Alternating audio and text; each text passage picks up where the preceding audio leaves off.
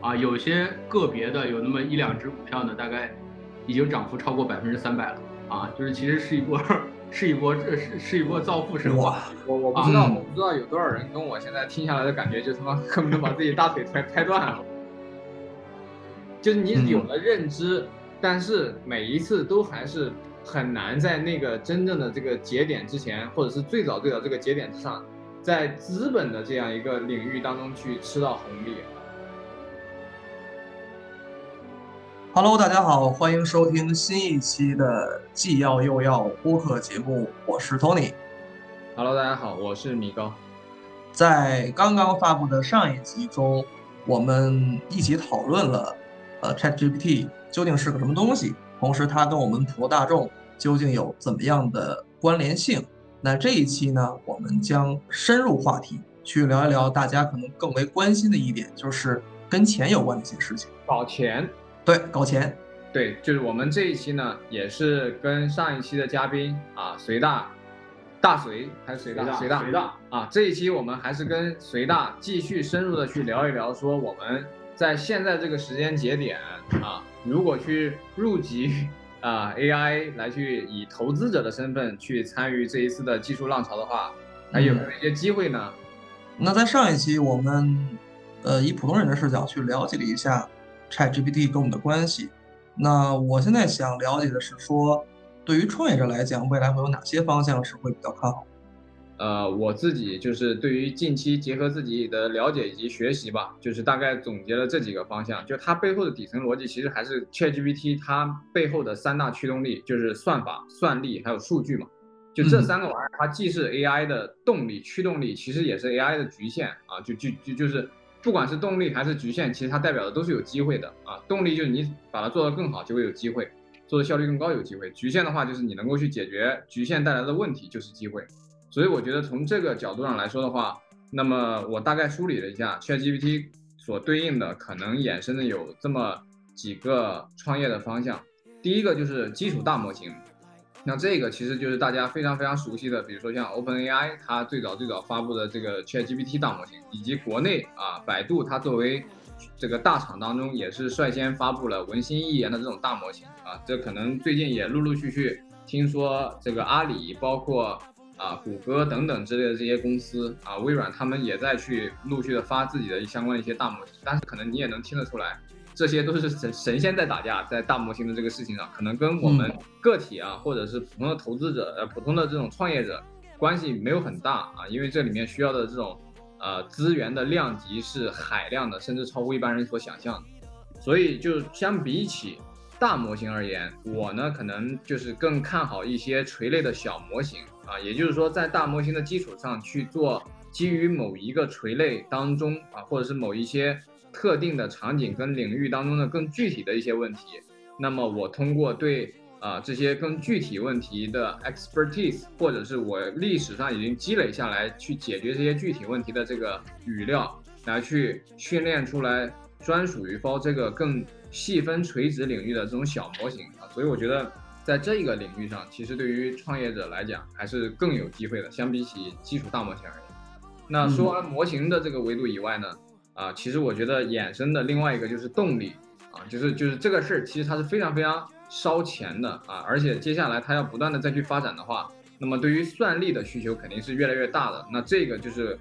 往后再去推导，就是跟硬件啊、半导体相关的一些话题了，在这里就不去多聊了啊。那除除了算力以外，那刚刚有讲说另外一个驱动力就是数据嘛，啊，在整个接下来整个 GPT 以及 AI 领域发展的过程当中，啊，数据的这个驱动力所衍生的数据买卖，其实也是一个非常 juicy 的一个一个一个生意模式，但它其实整体可能技术壁垒或者说核心竞争力没有那么的强烈啊，但是很多人如果选择去做一个数据的二道贩，我觉得还是有一定的这种。能够去赚到赚到价值的这么一个空间在的，嗯，然后再有就是现在最多的创业者，他实际上在去做的事情就是具体的应用了。啊，就是说我在 GPT 大模型的基础上，ChatGPT 大模型的基础上去包一层皮，呃，让用户以更简洁的方式去用。啊，比如说就像我们之前聊的这个，呃，去快速去帮大家去改文案的这样一些呃 Jasper 的这样一种功。啊，或者是 Mid Journey，但 Mid Journey 它是利用利用了其他的这种技术模型了，它跟 ChatGPT 没有没有太大的关系了，但是它的本质还是接近的啊，就是包一个更具体的工作场景，去去做一个更偏具体的应用啊，那这种其实就是相当于把一个更具体的需求以及 ChatGPT 大模型之间做一个桥梁链接。大部分的创业者目前在在在搭桥啊，在干这个事情。除了更具体的应用以外，我觉得还有一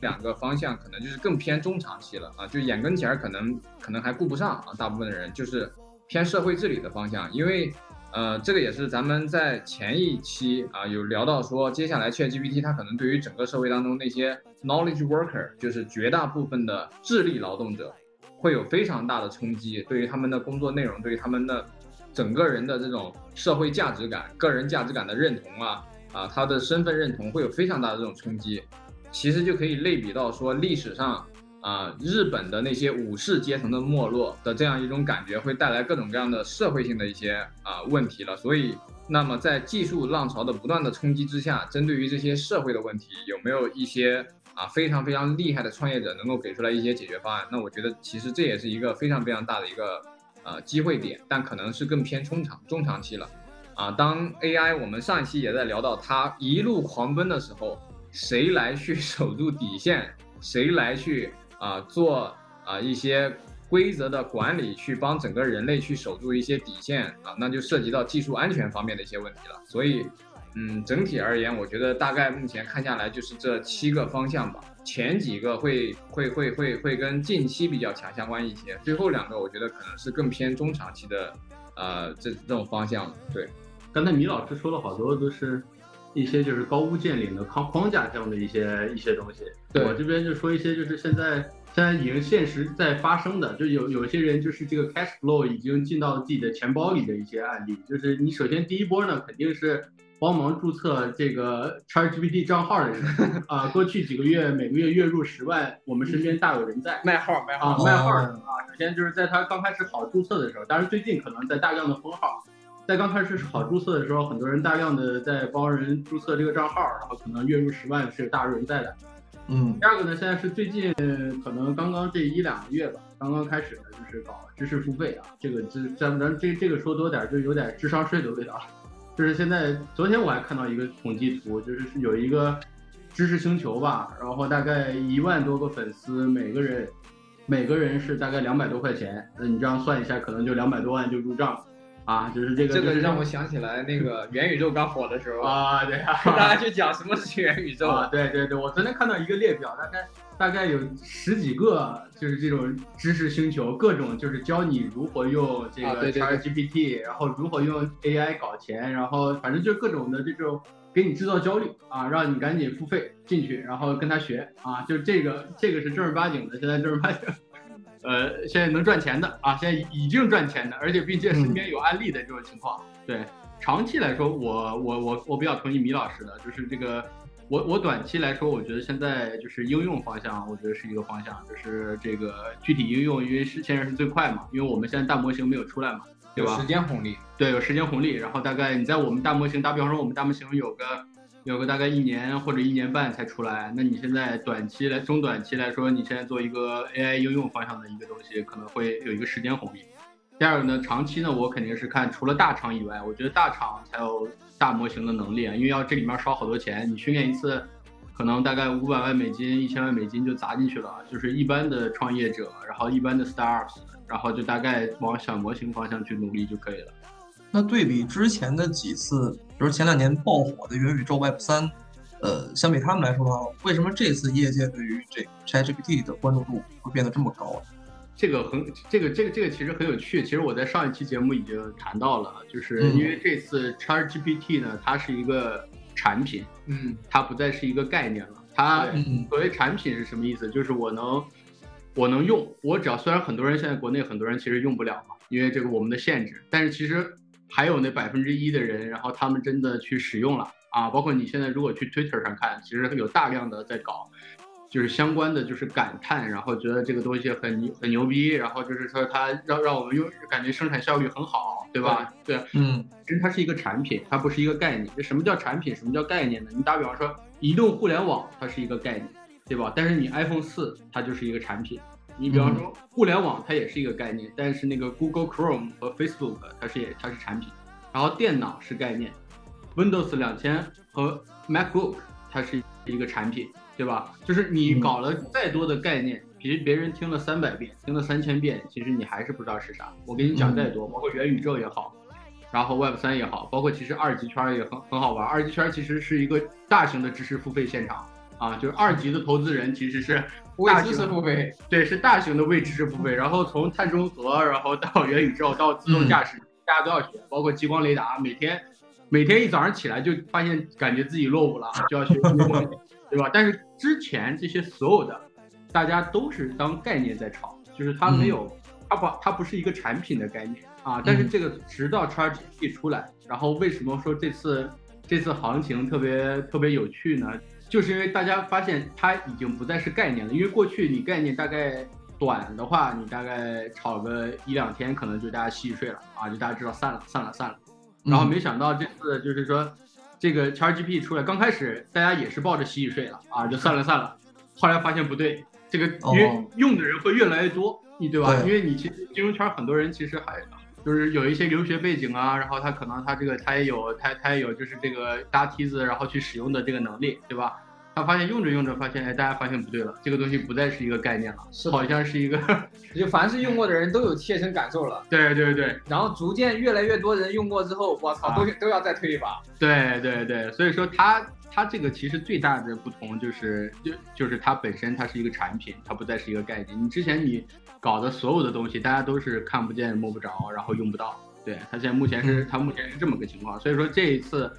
这次的级别是完全不可同日而语的啊！你现在包括包括现在二级圈已经有些人喊出来什么呢？就是年内不要看调整啊，连这种话都已经喊出来了。年内不要管调整的事情，二零二三年不要管调整 啊，不要管什么乱七八糟其他赛道的反弹，什么医什么医药新能源反弹这些医药新能源这些小妖精反弹不用管，都是小机会啊。对，其实随大你这个观点特别特别特别对，就是对我们这种传统投资者来说冲击是非常非常大。啊，对吧？就完全不用管，就专门盯着这个 AI 这。对对对对，他他他他这他这次其实你看一下这个行情，本本次这个行情演绎，我给大家就是大家给听众们，然后也也大概复盘一下啊。就是这次我们首先我们先风险提示一下啊，这个不是一个推票的节目，对，我们不聊我我们不聊具体，就是聊我们所涉及的所有股票不构成投资建议，不构成。对对对，我们是学术讨论。啊，对，所涉及的所有的讨论都只是为了举例啊，对，闲闲聊唠嗑，闲聊唠 嗑，对，我们大家大家哪听哪过，对我还是先进行这个风险提示啊，风险提示，你看，就是我们其实是从呃山姆奥特曼大概是十一月三十日，对吧？发布了就是这个东西接口，然后说可以用了啊，大家可以用了。其实这个发酵呢，你们可以看一下，就是相关股票啊啊，相关股票其实一直没有动的。最早的其实应该是，呃，应该是就是这个东财搞了一个 AIGC 的这个概念的一个板块啊，你可以看一下，就是如果大家有兴趣的话，可以自己去翻一下啊。就是说，其实它刚开始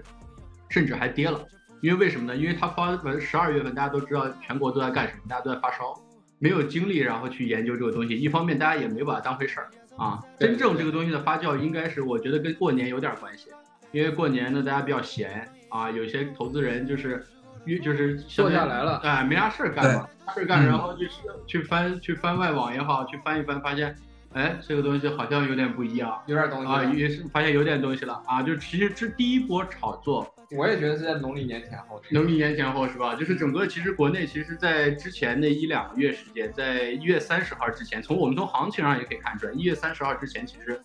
整个这个这个方向的概念是没有动。啊，是没有动的，都只是都都，甚至连连连概念都不存在，连炒作都没存在。我们刚开始从年初的时候，各大券商其实都在炒今年复苏逻辑。对对对对对啊，其实都在炒。大家大家盯的是复苏，盯盯的是消费什么时候能反弹，然后消费数据大消费、泛消费。对对对，我我们整个我们整个这个这个社就是社会社零的，然后这个总额然后是怎么样的？包括我们整个生产 PMI 是什么样的？对吧？其实大家都盯的是这个东西，其实大家没有把没有把那个就是十一月三十号这个节点当回事儿啊。只是现在大家直拍大腿，发现哇，为什么为什么大家更晚了？为什么这那？但是因为是因为整个概念涨上来了。我就提供几个数据啊，就是你你东台大概搞了一个 AIGC 的一个概念的一个板块，大概从从从从去年的这个十二月的低点，然后到现在是已经翻倍了啊。然后你包括通达信，然后搞了一个这个指数，从二月一号进行的统计，现在目前涨幅呢有大概百分之五十了。然后相然后这这这这只是板块啊，后悔啊啊，这只是板块。相关概念股，相关概念股，我大概我大概也做了一个统计，大概有三十五只相关概念股，大概三十五只概念股，然后从年初其实是翻倍的，然后有八十二只股票从年初年初至今大概有百分之五十的一个涨幅啊，有些个别的有那么一两只股票呢，大概已经涨幅超过百分之三百了啊，就是其实是一波。是一波，是是一波造富神话。我我不知道，我不知道有多少人跟我现在听下来的感觉，就他妈恨不得把自己大腿拍拍断。我去，真的是。对，所以你们互联网圈的人应该很早就知道这个东西。其实我觉得这也是我自己现在反思一个点，就是其实，在去年上半年，真的在二零二二年上半年那个时候已经对于类 ChatGPT 的概念，就是特别是包括自然语言模型，它接下来已经要发生的一些演变的这这么一个感觉。因为我当时在去看技术战略的一些东西的时候，已经有一定的感知了，嗯。啊，但是自己确确实实，我觉得在知行合一这一方面上做的真的是不够的。就是你有了认知，但是每一次都还是很难在那个真正的这个节点之前，或者是最早最早这个节点之上，在资本的这样一个领域当中去吃到红利啊。因为其实其实当你是有认知的时候，你应该是最具备很早的那种资格。啊，或者是优势能够去利用信息不对称去吃到一些呃投资方面的一些红利的，但确实还是知行合一的问题。主要主要米老师原来不怎么不怎么关注股票圈，然后不知道二级市场对这个事能有多疯狂。主要是认识谁他 认识晚了，认识晚了啊，就不知道这个事儿能到一个多疯狂的阶段。其实我们就目前而言，其实我们也没想到能发酵成能发酵成这样，但是呢。现在已已经现在有很多有想象力的想象，就是大大家想象力其实还是很丰富的，就是这个圈的想象力是永远不缺想象力的。对对对啊，就是想象力加情绪啊，对，这个这个想象力现在已经大概已经在对标大概九四年网警出来之后的那个互联网泡沫那个浪潮了。哦，九四年网警出来之后，九四年到九九年，呃，其实是一大波的互联网泡沫的浪潮。那在如果你对标那个级别的一个，如果你对标那个级别，现在可能还。就是还远，如果你要非要非要对标那个级别，因为在那个级别大概有几十有有有那么几十只股票，就是翻了十倍、几十倍的这个东西大有人在啊。如果就是很多二级圈的朋友们现在已经开始对标那个级别了啊。那然后其实这波我我我再我再说一下，就是其实这波大家认知啊，其实二级圈大家都说二级圈是赌狗嘛啊，都是一些赌狗们啊，都是这些，但赌狗们其实也没有想到，因为什么？他其实他其实一共炒了两波。一个呢是从这个，就是从这个，就是农历年之后，农历年之后炒到二月中旬啊，就是就是，比方说你要这个比较重点的，就就海天瑞声，然后大概翻了翻了两番儿，大概涨了百分之两百多啊，海天瑞声，因为它是做这个数据，呃，就是这个数据训练的啊，就是它它它是做这个标记的啊，它大概涨了一个百分之就是。大大概大概涨了大概翻了两番，就是当但是在那一个阶段，就是那个我们叫一点零时代吧，一点零炒作时代，炒作一点零，就大家还是当就是当时其实是就是大户跟游资啊，其实参与的比较多。啊，就是包括一些稍微嗯就是先知先觉一点的一些资金啊，其实主流的机构其实在那一波其实也并没有上车，并没有上车，并没有上车，因为它其实就是大家觉得还是概念。啊，还是概念，就是直到什么时候开始主流机构开始一拍大腿，发现不对了，其实就是从三月十四号开始啊，GPT 四啊，三月十四号 GPT 四的发布啊，嗯，发发布完之后，关键是三月十四号左右干了很多事儿。三月十四号为什么为什么整个市场呢？就是其实当时已经要所有人都觉得我靠有点太高了，要调整了，那下不了手，下不了手，这个东西泡沫泡沫，所有人都在叫泡沫。啊，但是，但是为，但是这个为为什么就是硬拉回来呢？就是你会发现又来了一波呢，就是因为三十四号发完之后呢，你三十六号又开始搞了，文心一言又开始上架了，对吧？啊，对对。但是我们国内的二级圈呢有一个有一个有个比较不太好的一个，就是大家有一点，大家总喜欢踩百度啊，大家总选踩百度，就是大家。其实其实我作为就是科技圈内的人，我我真的觉得是对他有点不太公允，有点不太公允，对吧？我真的是觉得对他有点不太公允。啊，就二级圈的人呢，就是总是喜欢就是踩百度，就是当天一发的时候，当天下午就跳水了啊，当天就跳水了。就是开之前其实是涨了一些的，然然后开着开着发布会，当天就当天就跌了。对我当时针对这个话题，我还跟那个就是我在百度做 IR 就是投资者关系的朋友啊有聊了一下，他们是怎么解读这个事情的啊？因为我呢是有当时关注到这个事情。但是我也没有想到，就是反而发了之后还他妈狂跌，就那天下午大概极端的时候跌了十个点。对，所以我当时问了一下他之后，他是怎么解读这个事儿呢？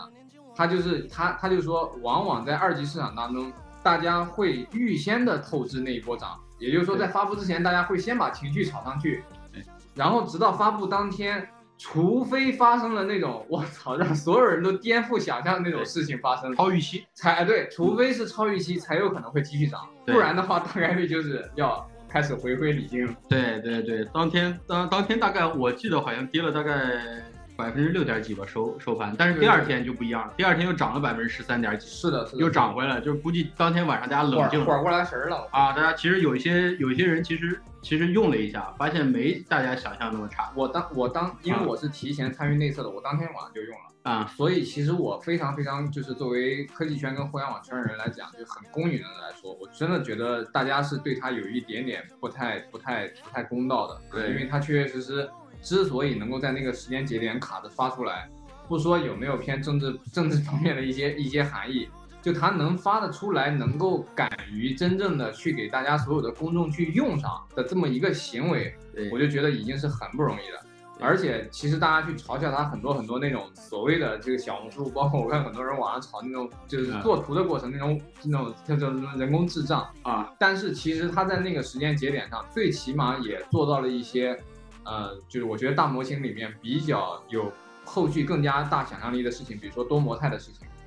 就它能够通过文本来去生成语音，来去生成图片，甚至来去生成视频。对，这个已经比当时的那个 GPT 三点五已经是要要厉害很多的一个点。就不管最终它生成的结果能力就是符不符合大家的那种预期吧，现在大家可能更多都当笑话去看。但是我觉得最起码在多模态这个事情本身上，已经是比较 OK 的一个水平。啊，所以我觉得当时百度那一波，哎，还是有点可惜。其实应该抄底，是吧？没想到。然后，然后我们继续说回来，就当时那个三月十四号左右，其实发生了很多事。然后三月十六号，如果大家想一想，三月十六号晚上，然后那个微软 Office 啊接入人工智能啊 Copilot 出来了，然后第二天又开始刷屏了啊，所有人开始刷屏了。就是从三月十七号啊开始正式开始，就是如果从行情上来讲。三月十七号其实是一个，就是第二波开始了。然后呢，三月，然后第二波呢，炒着炒着，其实大家又有点高了，又又又又兴奋了一周。其实所有人都在怀疑，你知道吗？然后三月二十二号又开始了。三月二十二号，英伟达发布了一个这个最新的这个 AI 芯片应用。然后呢，开始，然后大家开始关注。算力革命。对，算力开始被带起来了。为什么呢？因为之前大家都是在软件方向。对。啊，发现英伟达，英伟达其实带动了整个芯片。芯片行业就是我们这个芯片概念股，然后是被英伟达这这波带起来的啊，所以说就是从然后就是那一波从三月十四号到三月二十二号，因为有大量密集的，每天早上你起来感觉好像好像感觉这个世界都变化了，就是他就是每一天每一天你就是你都不敢睡觉，就是每天可能晚上那边大洋彼岸就会在发生什么事儿，你一起来发现变化，然后你你其实就当时很搞笑，当时很搞笑的段子就是说。当天下午，有一些人觉得获利了结了，高了高了，获利了结了。第二天一起来啊，发现不对了，赶紧追高，继续追，然后又然后然后然后然后又炒两天，然后 T 加一，然后又割了，割完之后，然后睡一觉起来又发现又不对了，就反复被割。现在到了大家现在已经很怕了，就整个市场其实现在已经很就是到一个什么阶段，就是呃主流的机构现在目前来说，大家都知道都认识到了，甚至有一些比方说新能源的基金。啊，甚至有一些医药的基金啊，就是开始已经开始都要上车，已经开始产生了风格漂移，就是说它已经产生了，就是说，因为它不上车呢，它就它就是它的它的整个的就是一个排名啊，就是它，因为整个市场现在是这样，市场现在是一个存量博弈的市场，就是说它相当于是东升西降的，因为现在 TMT 占了整个市场交易量的百分之四十以上哦啊，但是历历史上这个就也是这次比较罕见的点，就是历史上。一般一个大的板块占到百分之四十交易量，其实是很危险的，这说明你交易很拥挤了。是的啊，但是它现在这次就是一直连续的，已经大概我我我估计连续快一周了吧，估计有，因为我加个没存，应该是应该是一周前就已经大概百分之四十以上了，没事就百分之四十以上。TMT 就是我大概普及一下 TMT 啊，嗯，TMT 板块就是通信啊、电子、呃、传媒、计算机，这是这是这四大板块都属于申万一级的呃一级的行业啊。那这四大板块，然后 TMT 整体的占到百分之四十，其实是非常危险的，在过去是非常危险的一个一个大的行业。但是这次就是一直在背离，一直在背离，就是一直跌不下来啊。这个就是这这个也是这次其实蛮罕见的。这个我我们分析是什么呢？就是很多人你别看现在在雪球上也好，在外面天天啊说你们高了高了高了，但是他其实拿着白花花票子等着你们下来，他等着接。是的，就是现在有大量的人现在在场外没有上车，这就导致了这次概念我就是其中之一，对吧？很多人，包括公募也好，一些券商资管也好，他其实现在很多人其实是有仓位，现在在困在其他上面上，或者是他他他就是他其实想上车，嗯，但是他嫌高了，对他并不是不想上车，而且他甚至他的认知已经认知到了这个东西已经跟概念不一样了。大家现在在这个级别，现在我相信整个市场目前炒到现在级别上不可能再会有太多怀疑，就是级别上绝对现在已经定义为工业革命级别了。嗯啊，它它已经不再是一个概念级别了，就是说现在很多人现在就是说，现在苦于天天涨，苦于下不了手，但是你但凡稍微，比方说你碰碰十日线，稍微就是稍微往下跌一点就有人接。为什么？就是最近我们看行情经常是日内调整，嗯，上午一波人觉得高了高了走了，换换手率又高，下午下午一波人赶紧又进来了啊，然后他的想象空间还特别大。他什么叫想象空间特别大呢？因为他从最开始的这个海田瑞声是做数据训练的嘛，就是他开始就觉得这个做数据标注啊，因为他是国内的领先的，就是这个人工智能的数据标注的这个供应商，就是大家刚开始想到只是这个点。这个想象力为什么很丰富呢？就是他已经到了后期呢，现在已经到了各种办公软件，对吧？然后后面到了行业应用软件，然后甚至到了后期，然后到了最近的最近前两周呢，就一直在炒算力，就是芯片服务器这块儿。最新的就是上周，上周就是上周已经大概炒到了这个消费电子，比方说因为天天猫精灵马上就要已经搞了一个内测嘛，对吧？嗯就所以说就是现现在已经炒到这个消费电子这个领域。就是入口入口新的入口 C 端的入口，大家现在想象在硬件上了，对在硬件终端上，对，因为然后因为这个这个 AI 的想象力其实是非常大的，是的，它其实 AI 加可以加各行各业，就看你这个公司怎么。就现在公司，现在公司很多是吹嘛，就是在就看你公司怎么怎么往这上面套了啊。对所以整个市场现在对这个东西是如火如荼的，是感觉是是感觉热度是非常高的。对就是就是，所以我觉得就是从产业链，你这个想法也跟产业链有一个有一句话叫不谋而合，就是产业链大家都觉得，在过去二三十年所有行业做过的事情，在接下来都可以用 AI 再做一遍。所以说就是，所以说它这个东西的这这个东西想象力，它它可以可以炒作的链条是很长的。是的，对，它可以炒的炒的链条是很长的。那其实我怎么说呢？就作为一个这种曾经的小韭菜吧，就是想问一句话，就是这种普通人，他如果现在去入局 AI 概念股的话，现 在还有吃肉的机会吗啊，是吧？我我我我我还是做先先做风险提示啊。？OK 先做风险提示啊，我觉得因为短期市场难以预料啊，短短期市场其实难以预料的，你不知道，你你不知道你不知道这个能给你干到多高啊，但是然后你你就算复盘，我们就是就是不知道什么事儿的时候就复盘一下历史，就是你大概你互联网泡沫之后呢，你可以可以看一下亚马逊和这个谷歌的股价，其实嗯也都也跌了，也跌也基本都是脚踝斩。跌了八九十下来，然后虽然他们现在又涨回去了，对吧？虽然比他们那个泡沫的那个高点啊，虽然是现在也也远超了，但是我相信就是这波现在概光概念股可能快将近两百只了啊，OK，这两百只概念股里面肯定百分之九十九最后都是涨不回那个高点的，就是你这波炒作短期你是不知道能到多少的。是的，我觉啊得现在凡是一家公司，要是觉得自己啊，就就就就已已已经被贴上大标签的公司，要是不想办法把自己跟 AI 这个标签扯上关系，就觉得不好意思，他妈称自己是个大公司。对对对，你现在就是短期其实不知道，但是我我的观点是长期肯定这是产业趋势，嗯长期我是非常看好的啊，就是因为因为短期短期的话你不知道能炒到什么时候，而且短期的话你也不知道就是我们的这个情绪能到达一个什么样的高位啊，就很有可能很有可能可有很有可能翻几倍，这个也有可能，但是这个这个你不排除，但是我就相信百分之九十九的公司应该是应该是最后在产业上应该是落不落落不到就是这个财务报表上面。嗯，刚刚聊到产业的这个维度啊，就是我们说这一波 AI 技术浪潮整体，它接下来就是我非常简单粗暴的，就是作为嗯大家普通人去看待这个问题的视角，就是非常简单粗暴的，我们就从软件跟硬件的这个两分法的这种角度，现在来去看这个事儿。那你觉得接下来在软件方面的这个领域上，有没有一些你的洞察跟一些能分享的点呢？呃，我觉得从产业上来说，我觉得 AI 肯定是对软件公司其实是更受益的啊。为什么呢？因为软件企业可以因为 AI 赋能，然后实现很多应用端的一个创新啊，并且在成本端也会因为 AI 写代码能力大幅提升。它可以替代掉就是大部就是很多人力成本，就像我们上一期聊的啊，对，它其实可以把整个成本下降，然后其实是一个收入增长的一个超级的一个逻辑。但是问题是我们现在的 A 股的 A 股没有特别好的软件企业。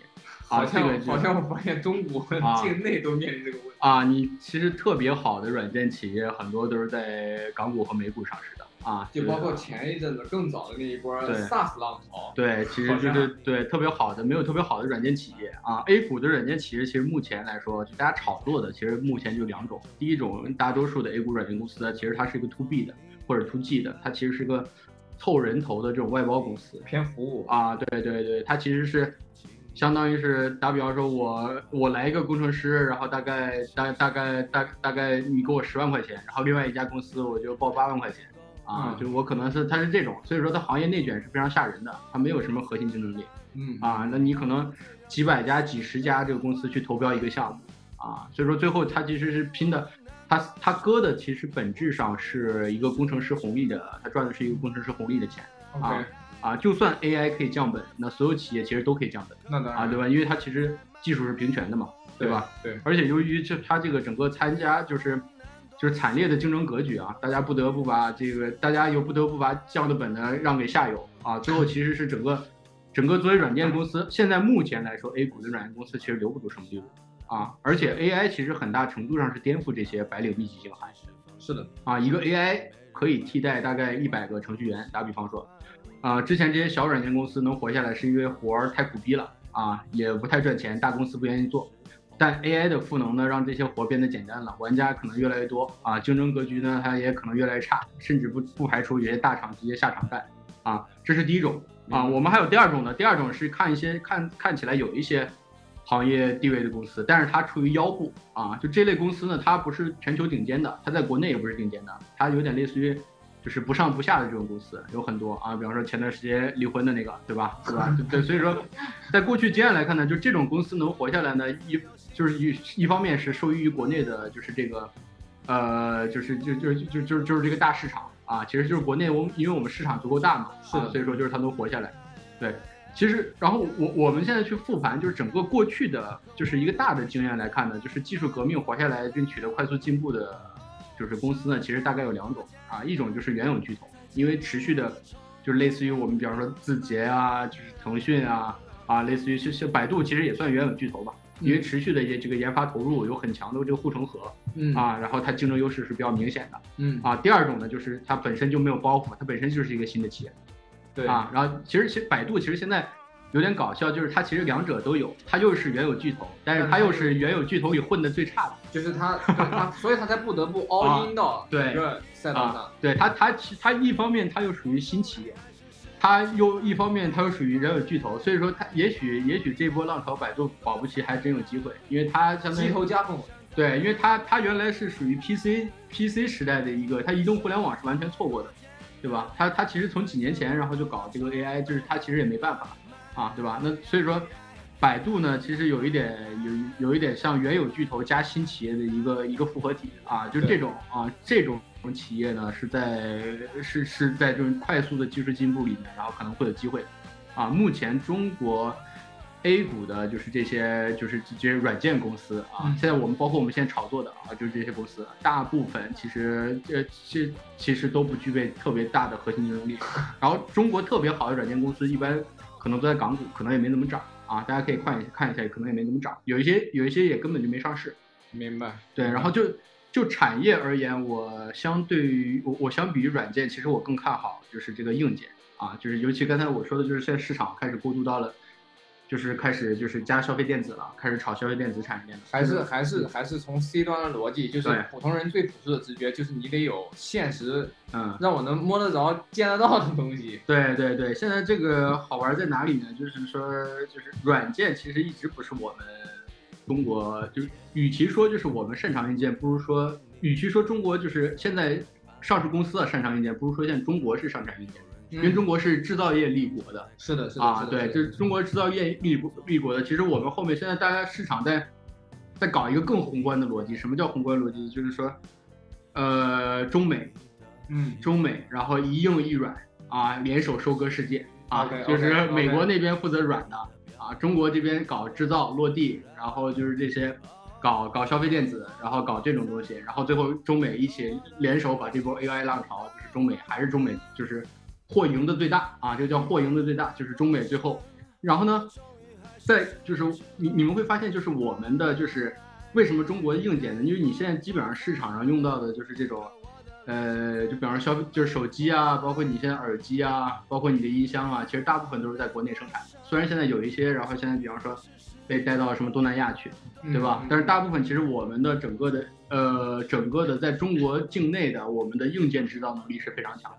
强强强到什么程度？就是我跟大家整体之前有有有在之前的节目里面有提到过一个例子，就是说，当你现在想要去做一个就是我们叫智能硬件，或者就是说消费电子的一个品牌方，你们可能辛辛苦苦一个研发团队憋了半年的大招，搞了一个所谓的这个非常好的当前比较领先的业界内的这个硬件解决方案，然后好了，你新产品一发。下个月 竞争对手直接哎，全中国范围内一巡源，就深圳那两三家，